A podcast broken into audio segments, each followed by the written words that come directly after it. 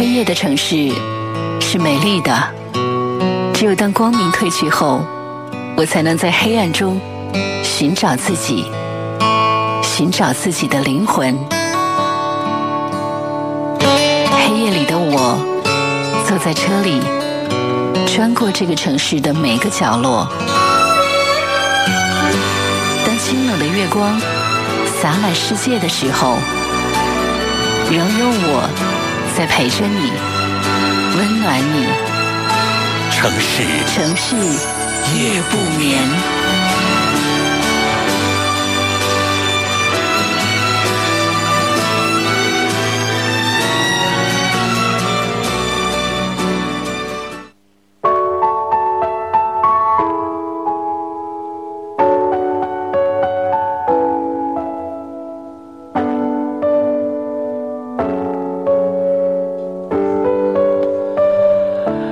一次的感谢各位将频率继续的锁定在中波西子西调频一零七点八陕西戏曲广播，每天晚间的二十三点到零点钟，来收听由核心为您直播播出的城市夜不眠。收听节目的同时，也希望各位能够来添加关注节目的微信公众号一零七八城市夜不眠一零七八城市夜不眠，来获取更多的节目资讯。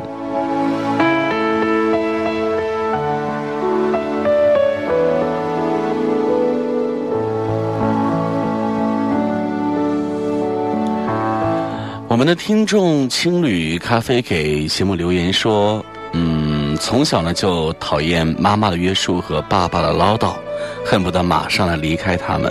可是呢，直到在西安上学，甚至在这边上班，二十九岁的我呢，突然想家，想妈妈那温柔的眼神和爸爸灿烂的笑容。每一次匆匆的回，匆匆的去。”曾几何时呢？呃，自己也和妈妈轻松的谈过心，跟爸爸愉快的聊过家常。曾几何时呢？也在妈妈身边待上一年半月，听她和颜悦色的问候，在爸爸面前晃来晃去，惹得他烦，洪亮的嗓音吼你干嘛？该干嘛干嘛去。曾几何时，他们二老开始操心我的婚事，不停的来催促老大不小，该考虑一下自身。可不敢再这样拖着，我很不耐烦的回一句：“啊，知道了。”要么就是我有电话进来了，先挂了。就这样不知不觉，渐渐的把我和爸爸妈妈就拉远了。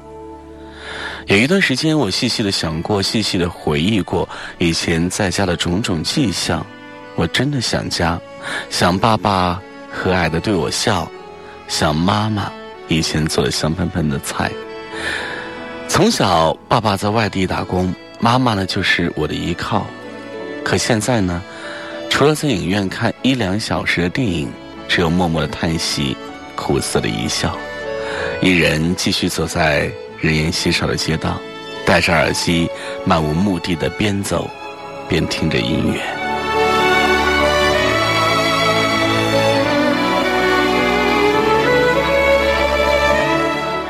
这段话是来自于我们的听众青旅咖啡来给我们节目的留言的。看完这段话真的是蛮有感触的。有人说这个陪伴啊是最长情的告白，那么我觉得呢，等待可能就是最极致的思念了吧。比如说前几天呢，我在看了一部关于思念与等待的动画短片，虽然故事简单，却是感人肺腑。然后看到青旅咖啡送给呃来来发送给我们节目的这段话呢，我特别想把这部动画片来跟大家一起来聊一聊。这部动画片名字叫做《父与女》，是第七十三届奥斯卡金像奖最佳动画短片奖。那么在这个故事的开头呢，是一对父女。呃，在秋日的傍晚，在林间小路骑着单车，他们来到岸边，父亲将要渡河，似乎预感到了什么，然后呢，父亲又折了回去，抱起了自己的小女儿，最后，父亲呢还是乘着小船离开了，只剩下女儿呆呆的来望着他远去的背影，没想到，这一望就是一辈子，父亲再也没有回来。可是，女孩依旧每天都来到岸边来等待着她的父亲。小女孩长大之后呢，成为了亭亭而立的少女，她依旧每天来到岸边，父亲的自行车也依旧停靠在树下，就像刚刚离开时的那个样子。不知道过了多久，父亲的自行车已经消失不见，女孩呢也长大成了青年，她依旧像小时候那样，每天来到岸边等待着她的父亲。就算与闺蜜出游路过的时候呢，也依旧会来驻足。不知道过了多久，女孩终于找到心上人，她不再自己一个人骑车，而是由她的男朋友来骑车带着她。女孩并没有告诉男友关于她父亲的事，他们经过岸边的时候呢，没有停下来，但是她依然会转头瞭望。她结了婚，有了一双儿女，这一次呢，他们是一家四口骑车来到河岸边旅游玩。丈夫望着河面百无聊赖，儿女在河边嬉戏，而她却伫立在岸上眺望着远方，像小时候的那样。时光飞梭，女孩再也不年轻了，但是她依然会每天来岸边等待父亲。虽然她知道永远等不到，也许是时间太久，他发现不管什不知道什么时候呢，河流已经干涸，化为了滩涂。又过了很多年，女孩已经垂垂老矣，老的都骑不了车了。于是呢，她推着自行车，像往常一样。来到岸边，他想把自行车停在岸边，可是自行车也老了，甚至都立不起来。沧海桑田，当初的河流，如今已经成为草原。于是呢，他决定穿过草丛去寻找父亲。在草丛的中央，他发现一艘沉船，那正是他父亲的小船。他缓缓地走过去，抚摸着小船，轻轻地躺在小船里。就像当初躺在父亲的臂弯中一样，在生命的最后时刻，他仿佛听到了自己父亲的呼唤。他起身向那前方奔去，他欢快的跑着，越变越年轻，越变越小。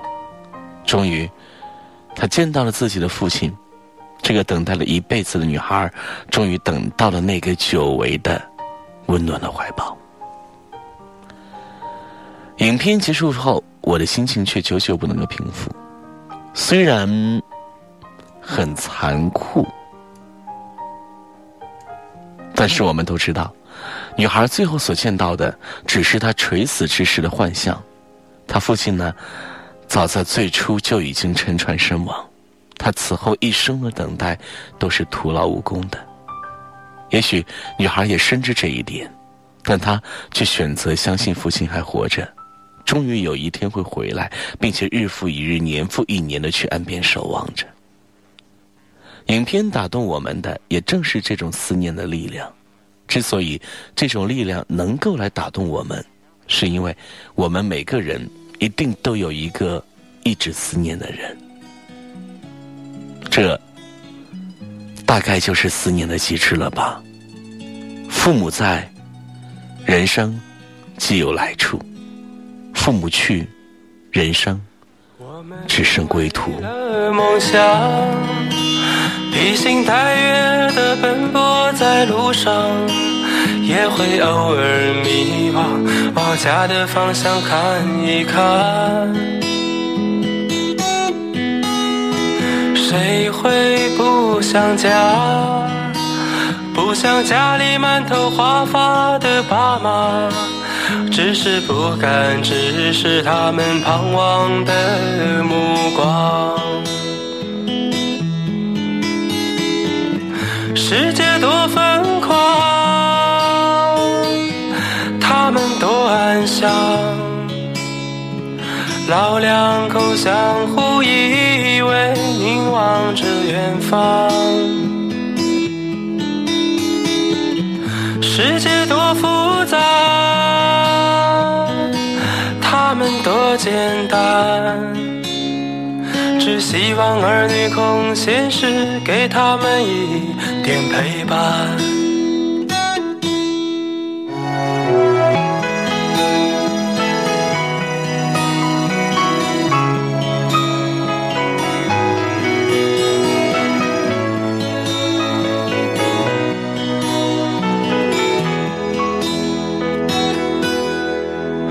不经意间的回望让目光啊走过那扇窗。一言不发，只有两行泪落下。谁不想回家？只是无法说服内心的呼唤，背井离乡，带上父母的牵挂。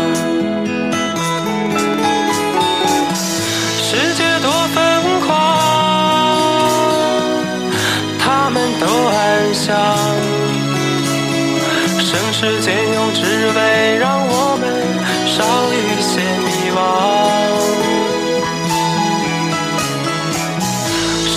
多复杂，他们多简单，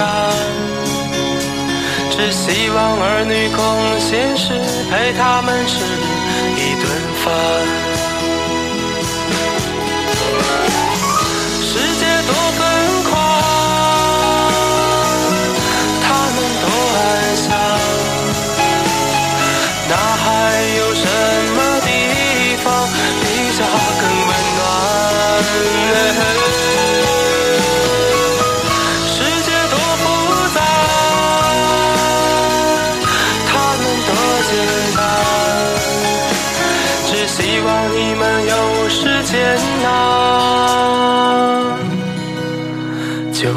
家看一看。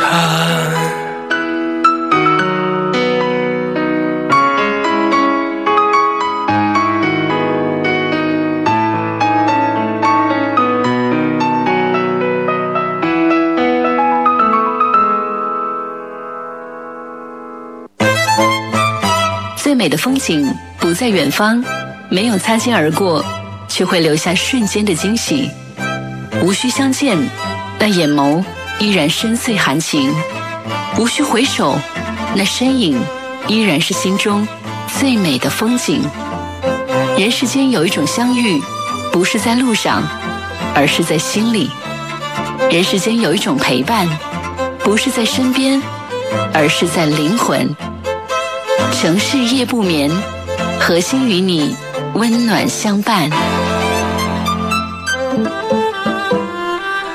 欢迎各位继续来锁定中波七四七调频一零七点八陕西戏曲广播来收听《城市夜不眠》，我是何欣。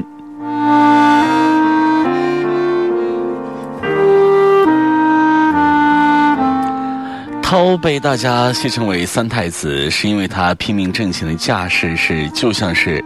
长了六条胳膊的哪吒，涛比我大一岁，有着我羡慕的成熟、冷静和自信。但是，熟悉涛的人都知道，刚上大学的时候呢，他也是无比的自卑，甚至可以说是绝望的。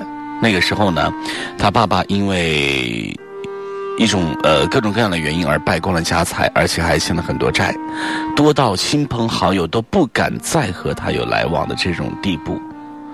而为了上学呢。涛的妈妈硬着头皮是求了娘家人，这才给他凑齐了学费。在大学里，涛既要保证优异的成绩，以期获得最高的奖学金，还需要兼很多份职来承担自己的生活费。那个时候的涛呢，是连生病都不敢。也正因为如此，像国家奖学金、优秀大学生等好事也是接踵而至。他还被学校保送去美国公费学习了一年。再后来呢，涛又被教授举荐，成了某大公司老总的得力干将。你看，人生当中那些最凶猛的好运气，最初出现在你面前的时候呢，往往就是一副穷凶极恶、青面獠牙的模样。它让你觉得全世界都在跟你作对，全人类都在拼命的愚弄你。但是实际上呢，那或许是晴天逆转的开始。我曾经问涛，很多人都有绝望的时候，他们有的说熬，有的说挺，你呢？你是怎么过来的？他想了一下，平静的说：“我是盯着结果过来的。比如说奖学金，我就很看重它的分量，因为它至少可以让我少做两份兼职。比如说被教授举荐的机会，我就看重这一次机会的意义。因为它可能会彻底改变我的人生，所以我会比别人更加拼命的去来争取。当然了，也有不如人意的一些时候，但我的策略就是在尘埃落定之前呢，奋力一搏。我又问他：“那你是觉得结果比过程重要喽？”他语气坚定的说：“当然是了。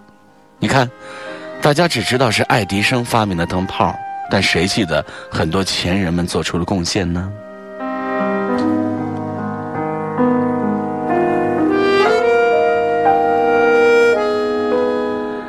在我们的身边，有多少人是在考试前一个月心想着争取第一，在考试前一星期变成了努力就好，最后在考完之后呢，自我安慰说是重在参与的呢？有多少人在初入职场的时候就胸怀大志，在工作期间默默无闻，最后变成碌碌无为？这些人呢，有一个共同的特点，就是他们都相信同一种论调：只要过程努力了，结果并不重要。这样的人，看似不在意结局成败，他们总觉得自己是输得起的。可实际上呢，是他们不作为、不努力，然后自我催眠，说一切状况都是正常合理的。等到青春所剩无几的时候，他们又开始忐忑不安起来，害怕起来，害怕来不及去过自己想要的生活。一旦当你人为的降低了结局的重要性，你就会比别人少一份努力。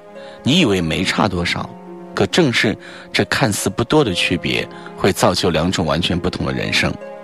而更要命的就是，没尽全力的努力，就意味着你既不能够来随心所欲的玩耍，又要对未来提心吊胆，纯粹是吃力不讨好的事儿。世上只有成功了的人才有资格说结局不重要。如果你无法呈现出一个让人满意的结果，那么无论你如何强调过程当中是多么的辛苦、多么努力，都不会有人来同情你。任何事，只有把它做完了，才能显示出你做的是有多好。试想一下，如果你是一个设计师。你说你为了完成这个策划案，已经有一个礼拜没有回家，已经有四十八小时没有合眼，那么，老板会因为你已经很辛苦就放过你吗？还是觉得你能力不行而怀疑你呢？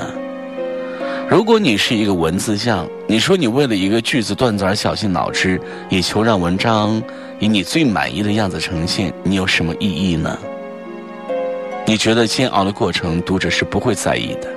就像你去买西红柿，你只会在乎它的外观和口味儿，才不管它是如何枝繁木节的长出来的。而且你的挑选和评论会很苛刻哦，因为你只在乎吃的到底爽不爽。所以，千万不要相信旁人对你所说“结果不重要”这种话，因为一旦真的搞砸了，批评、嘲讽、蔑视就会源源不断的朝你袭来。别人在熬夜学习的时候，你躲在被窝里玩手机。我问你怎么不去看书？因为考研已经迫在眉睫了。你用被子捂住脑袋说，然后低沉回一句：“今年考不上，明年再考呗。考试不就是重在参与吗？”别人为了找工作，努力准备各种证书、做简历、总结实践结果，你在认真的看连续剧。我问你怎么不出去试一试？因为你身边的人都找到不错的工作。你被剧集感动的泪眼模糊，哽咽的回了一句：“这次没赶上，下次再去。”面试不就是重在参与吗？别人加班吃泡面，工作没完成的时候折腾了一两点，你心安理得的把工作留到第二天，吃得好，睡得好，效率比别人差了不知道多少。我问你怎么不加把劲儿？因为领导正准备提拔一两个人，你专心致志刷着朋友圈，回了我一句。今年选不上，明年再选呗。评优不就是重在参与吗？我想一定有人曾经跟你说过这句话，就是他们志在参与，他们不要求自己付出多少，他们只想看，看一看到底发生什么事，以及会发生什么事。他们想当个局内人，但是又不愿意投入太多，于是抱着重在参与的心态来当奇迹的见证者，而不是创造者。我好奇的是，重在参与不是那些已经成功了、已经竭尽全力的人才有资格说的话吗？什么时候就变成了不作为、不努力的借口呢？所以，请你醒一醒吧。在这个充满竞争的社会里，比赛从来都是强者的游戏，只有弱者才整天把重在参与挂在嘴边。人生不能抱着重在参与的心态去敷衍，而是应该抱着竭尽全力的心态去拼。如果自己喜欢某件事，就百分之百的投入；否则，就不要轻易的答应别人，也不要轻易答应自己只会付出一点点、只会做一半的事，因为这样既无法与别人好好合作，又浪费了自己的时间。重在参与的心态会毁了你的热情，还会抹杀你的努力。它让你既配不上自己的野心，也会辜负你所受的苦难。城市夜不眠，我是何心，稍后继续回来分享更多的故事吧。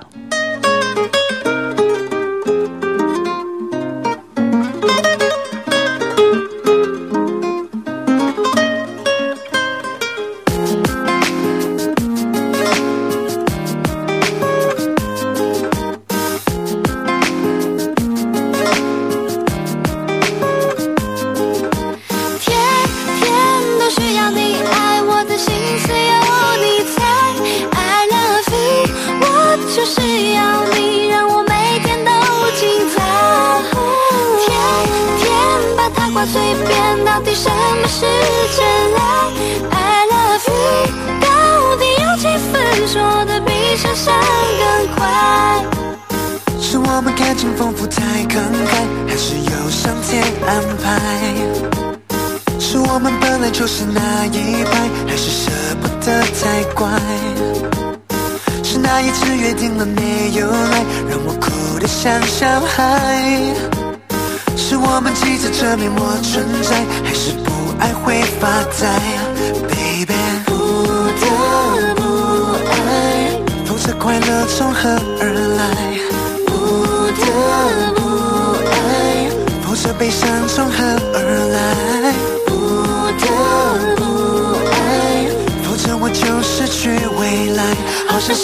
身不，能自己很失败，可是每天都过得精彩。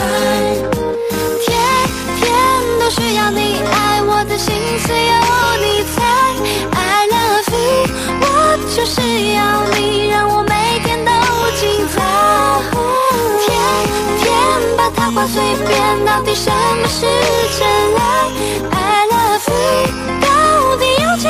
说的比想象更快？I ask girlfriend how you been，那去了几回，我从来没有想过爱情会变得如此无奈，是命运吗？难道难过上天的安排没办法？天天的每天的心事，到底由谁来陪我真心你诚意？但周围让人环境始终让我们放在这样自由相恋。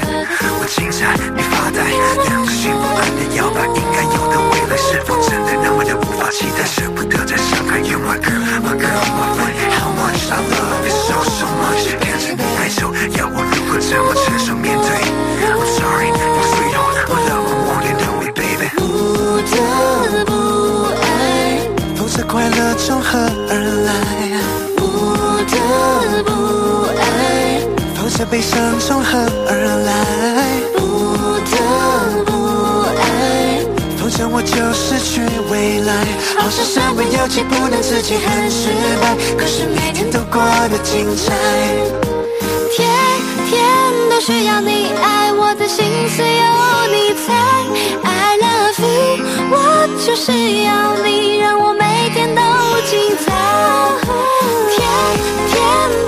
随便，到底什么是真爱？I love you，到底有几分说的比想象更快？会不会有一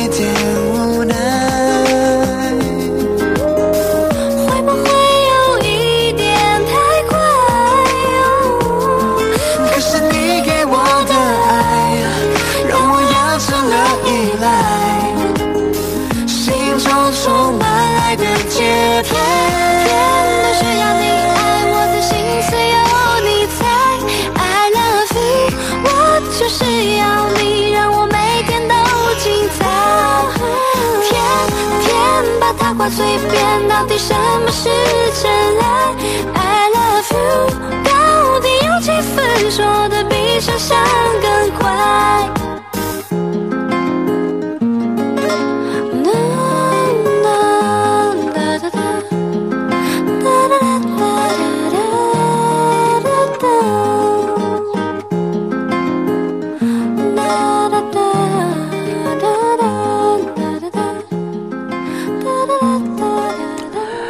有两个和尚住在隔壁，所谓隔壁呢，就是隔壁那座山。他们分别住在相邻的两座山上的庙里，两座山之间呢有一条溪。这两个和尚每天都会在同一时间下山去溪边挑水，久而久之呢，他们就成为了好朋友。就这样，时间在每天挑水当中不知不觉已经过了五年。突然有一天，左边这座山的和尚没有下山挑水。右边那座山的和尚就心想，他大概是睡过头了吧，便不以为意。哪知道，第二天左边这座山的和尚还是没有下山挑水，第三天也是这样，过了一个星期还是这样，直到过了一个月，右边那座山的和尚终于忍不住了，他心想，我的朋友可能是生病了，我要过去拜访他，看看能帮上什么忙。于是呢。他便爬上了左边的这座山，去探望他的老朋友。等他到了左边这座山的庙里呢，看到他的老朋友之后，大吃一惊，因为他的老朋友正在庙前打太极拳，一点也不像一个月没有喝水的人。他很好奇的问：“你已经一个月没有下山挑水了，难道你可以不用喝水吗？”左边这座山的和尚说。来来来，我带你去看。于是呢，他带着右边那座山的和尚走到庙的后院，指着一口井说：“这五年来，我每天做完功课之后呢，都会抽空来挖这口井。其实有时很忙，能挖多少就算多少。如今终于让我挖出井水，我就不用再下山挑水了。我可以有更多时间来练我喜欢的太极拳。”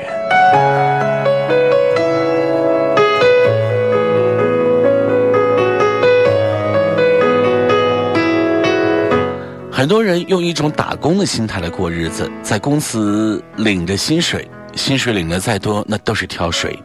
人的力气总是有限的，年纪大了，挑水就常常体力不支。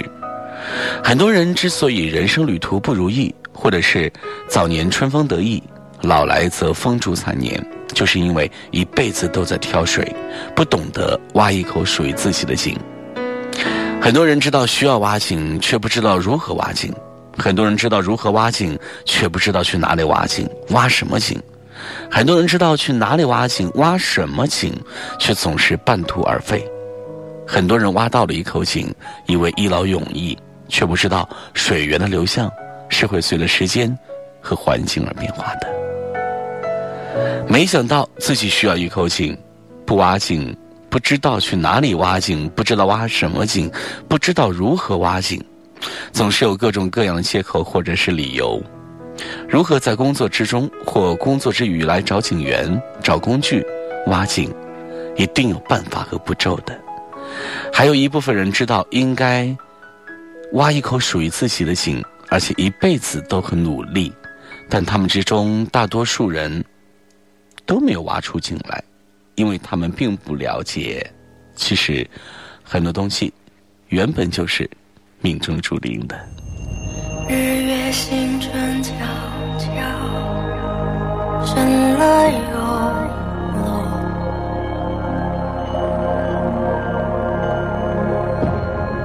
我却不知白天黑夜的存在，世界消失，有你在我心里。真美好。有一天，想成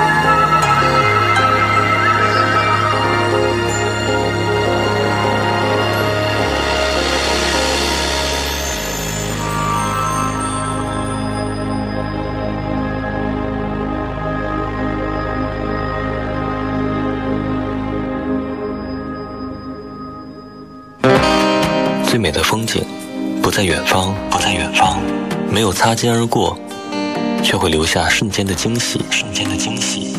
无需相见，那眼眸一眼深邃含情；无需回首，那身影一眼是心中最美的风景。人世间有一种相遇，不是在路上，而是在心里；人世间有一种陪伴，不是在身边，而是在灵魂。城市夜不眠，核心与你温暖相伴。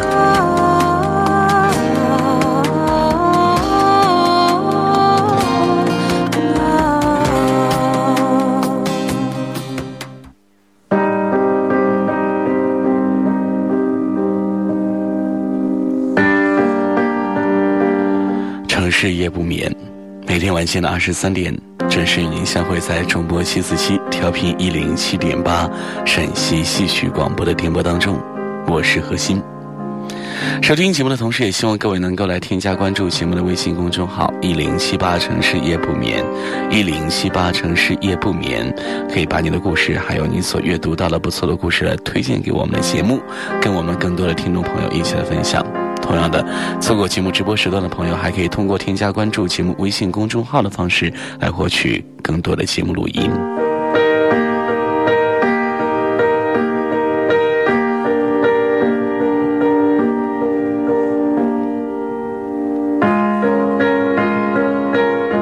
十几年前，我们还是一群为艺术痴狂、为生活痴狂的青涩少年。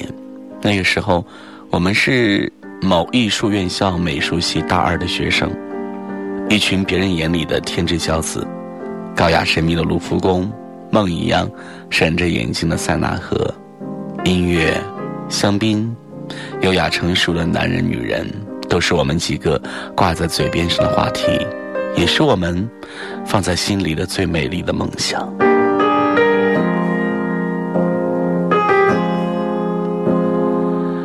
可那些日后想来，也只能够是来轻轻一笑，不过是年轻时不切实际的梦想而已。十年之后，我们早已在不同的城市，忙碌着各自的生活。学美术出身的我们，做着五花八门的工作，有人做了公务员，有人去外企做了白领，还有的干脆什么也不做，嫁一个钻石王老五，找一张永久的饭票。安安心心做起相夫教子的家庭主妇。雨辰就是那样一位。她嫁了自己喜欢的男人，男人有钱有事业，对她还好。她曾经因此赚足了姐妹们羡慕嫉妒的目光。她说：“女人的一生就像花儿一样，从绽开到凋零，不过一个春天的事。”要趁着自己花开正好的时候，未雨绸缪，给自己的未来找一个最好的保障。一个有钱有情义的男人，无疑是一个很好的选择。为此，他付出的代价就是抛开自己曾经最喜欢的专业，一心一意的在家做起主妇。而我们这帮朋友还在灰头土脑的为小康生活努力奔波的时候呢？雨辰早已经优雅地坐在自家宽大的阳台上，听着流水般的音乐品香茗。这就是生活，从来都以不同的面貌出现在不同的人面前。雨辰生命里那场突如其来的变故，发生在六年前，那个阴雨绵绵的秋日黄昏。雨辰同我坐在那个城市一个小小的茶馆里。整个人苍白的如同前面的那叠面锦纸，他的眼泪无声无息，在那张苍白美丽的脸上缓缓的蠕动。她成了一个从天堂摔到地狱里的女人。曾经风光无限的男人，忽然有一天回家对她说：“他投资失误，可能面临破产的威胁。”最初听到这个消息，看到男人一脸的恐慌，她还能够故作镇定的安慰他。没关系，就算真的破产了，我们还有一笔资金可以稍作调整，东山再起的。谁料，男人接下来说：“对不起，我把我们所有的资金全压在这上面了。”雨辰说：“他当时真恨不得跳起来抽他两个耳光，可事实却是，他最终连抽他耳光的力气都没有，因为他听到了下面一个更坏的消息：我把我们的这所房子抵押给了银行，贷款炒股全赔进去了，现在我们真的一无所有了。一个曾经在山海里叱咤风云的大男人，蹲在墙角哭得像个孩子。他把那个家全部赔进去了，才让他知道，他已经欲哭无泪。他们从顶峰一下子跌入到冰冷的现实，丈夫失业，房产被没收，他们搬到一间不足三十平米的出租小屋，开始另外一种完全不同的人生。雨辰说，那时的他曾经不止一次萌生自杀的念头。那个念头打住，完全是因为一个四岁孩子的话。那天，他带着四岁的女儿去市场买东西，在一个卖运动装的柜台前，女儿指着一位男模身上一套白色纯棉运动服，对他说：“咱们送给爸爸一件礼物吧，就送这个。”为什么要送他礼物？又不过年过节。他懒懒的答着，就要往前走。因为爸爸失业了，我们要祝贺他。响亮的童音把他一下子镇住了。低头看的时候呢，小小的女儿正认真的瞪大眼睛，等待他的祝福，祝贺爸爸失业。他的鼻子一酸，眼泪差点掉下来。四岁的孩子只知道，不用上班的爸爸可以天天陪在他身边，就是一件值得庆贺的事情。他哪里知道生活背后的艰辛？为什么要祝贺爸爸失业呢？雨辰还是忍不住轻轻的问了一句：“因为爸爸失业了，就有时间做他喜欢的事，比如去跑步啦，陪妈妈和宝宝啦，等等等等。”那一刻，雨辰心里如狂风掠过一样，波涛汹涌。她开始认认真真的坐在桌前。给丈夫写一封信，从相识到相爱，从热恋到婚姻，她把过往的点点滴滴回忆了一个遍。她说，那是她在同过往做一次庄严的告别，然后开始新的生活。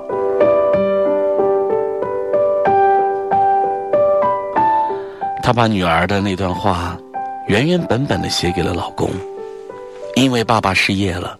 就有时间做他喜欢的事。信的最后呢，他对他说：“现在我们穷的只剩下两样东西，就是梦想和时间。你愿意用这两样东西来赢未来吗？”那个颓废边缘、游走多时的男人，捧着那封信，眼泪纷纷，坠落如雨。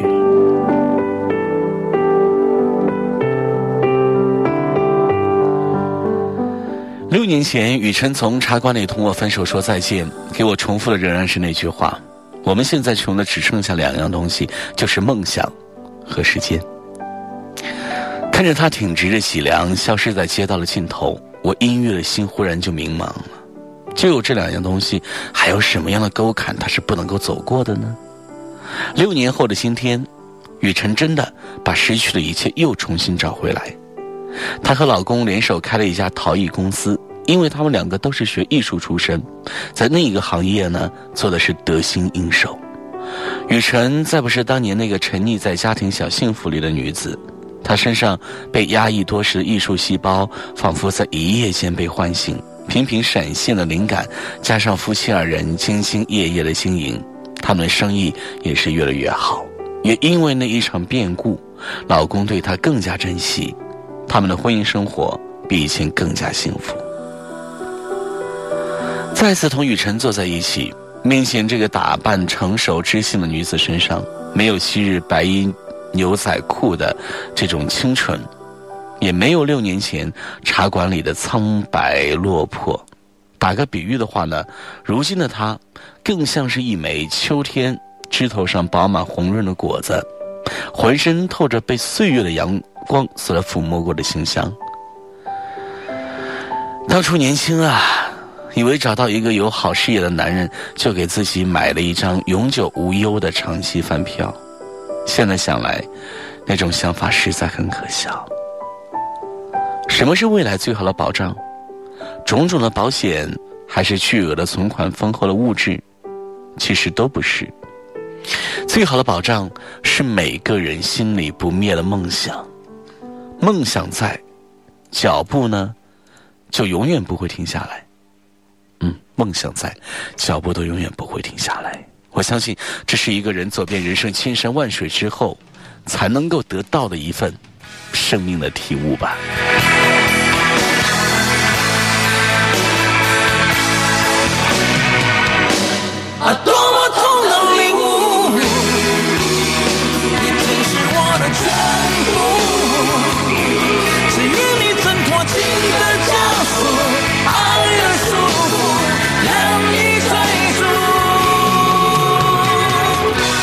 在为爱受苦。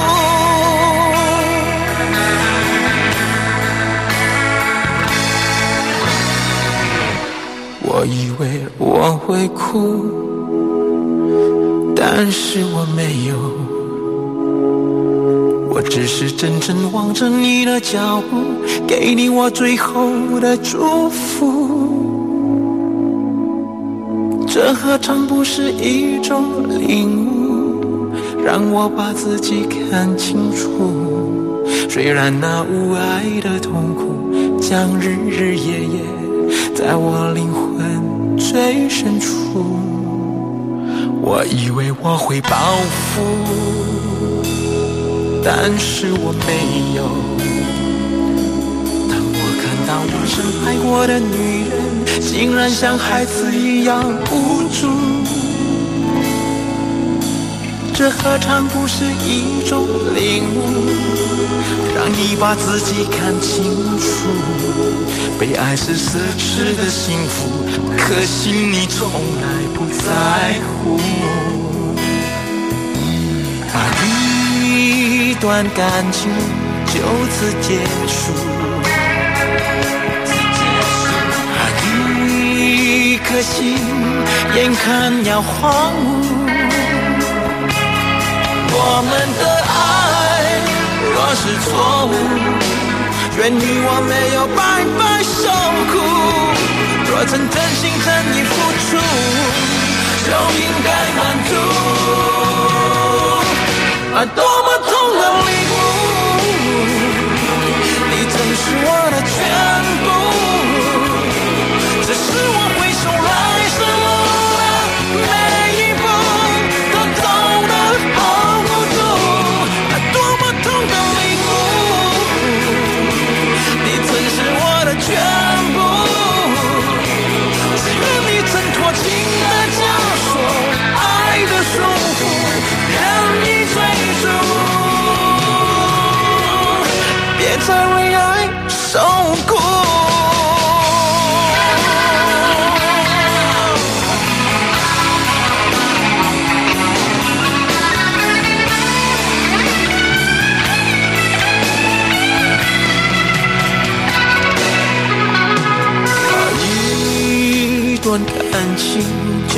就此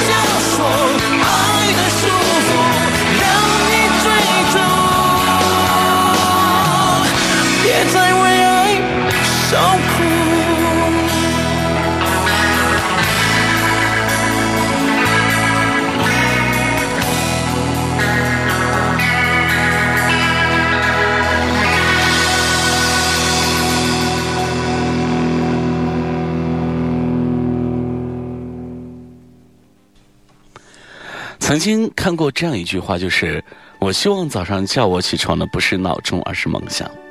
言语虽然简短，但是字词震撼心弦。是啊，梦想有时是我们内心深处最初的愿望，有时呢是我们奋斗路上努力的目标。梦想的光亮总是让人心潮澎湃。所以，当一天的忙碌与喧嚣平息下来，我们需要放下繁杂琐事和一切杂念，学着静心思考人生，与内心的梦想来做一次真诚的对话。而不是任其昏昏欲睡，也只有这样呢，我们心底的梦想之花才会在不断的擦拭当中娇艳欲滴，而不至于日现一日的蒙上灰尘，甚至干瘪、枯萎和凋谢。梦想是人生的动力源泉，阅读是人生许多言行的能力源泉。爱阅读才能够以输入促输出，给梦想来提供源源不断的丰富养料。而有梦想、爱阅读的人呢，总会以他们鲜活的知识和闪光的思想，来为社会的变革与进步铺路。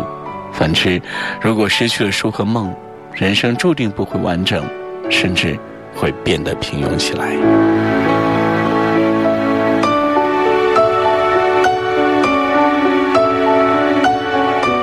有梦拒绝浮躁，梦想固然远大，但是它需要日积月累，有很长的路要走。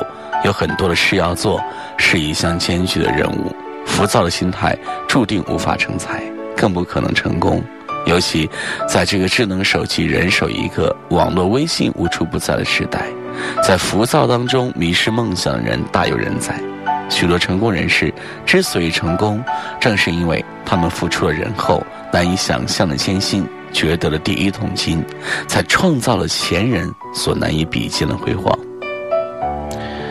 俄国作家克雷洛夫说过：“现实是彼岸，理想是彼岸，中间隔着湍急的河流；行动则是架在河上的桥梁。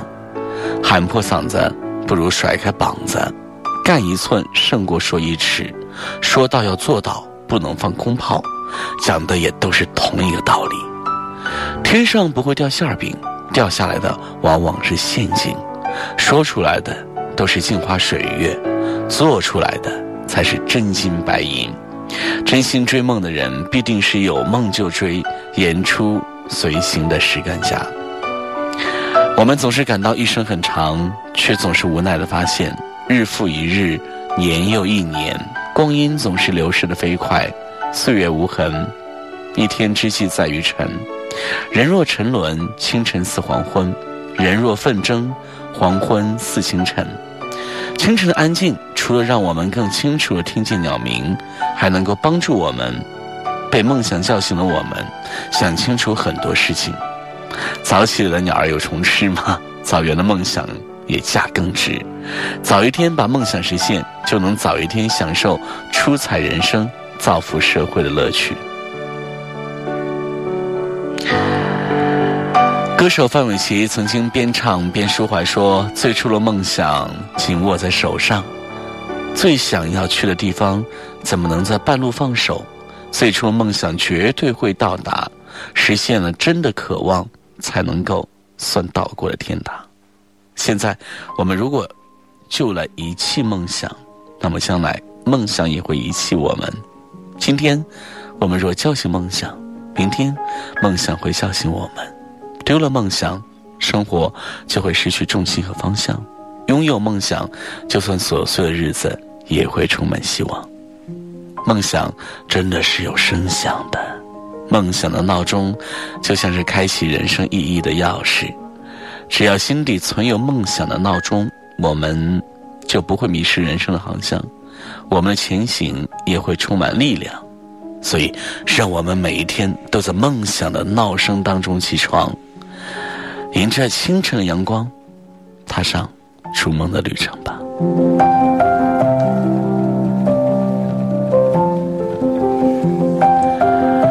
二十三点的五十四分，这里是城市夜不眠，我是何欣。今天晚上的节目到这里就要结束了，在节目最后呢，何欣再次感谢各位对节目的收听与参与。节目之外，你还可以来关注节目的微信公众号“一零七八城市夜不眠”，一零七八城市夜不眠，可以来获取更多的节目资讯，把你的自己的故事，或者说你所阅读到的不错的故事和文章，发送到节目当中来，跟我们更多的听众朋友一起来分享。当然了，还有一些朋友可能因为这样或者是那样的原因，错过节目的直播时段的收听，没有关系。通过关注节目微信公众号的方式呢，你也可以获取更多的节目录音。好朋友们，今晚的节目就这样，感谢您的收听，祝您晚安。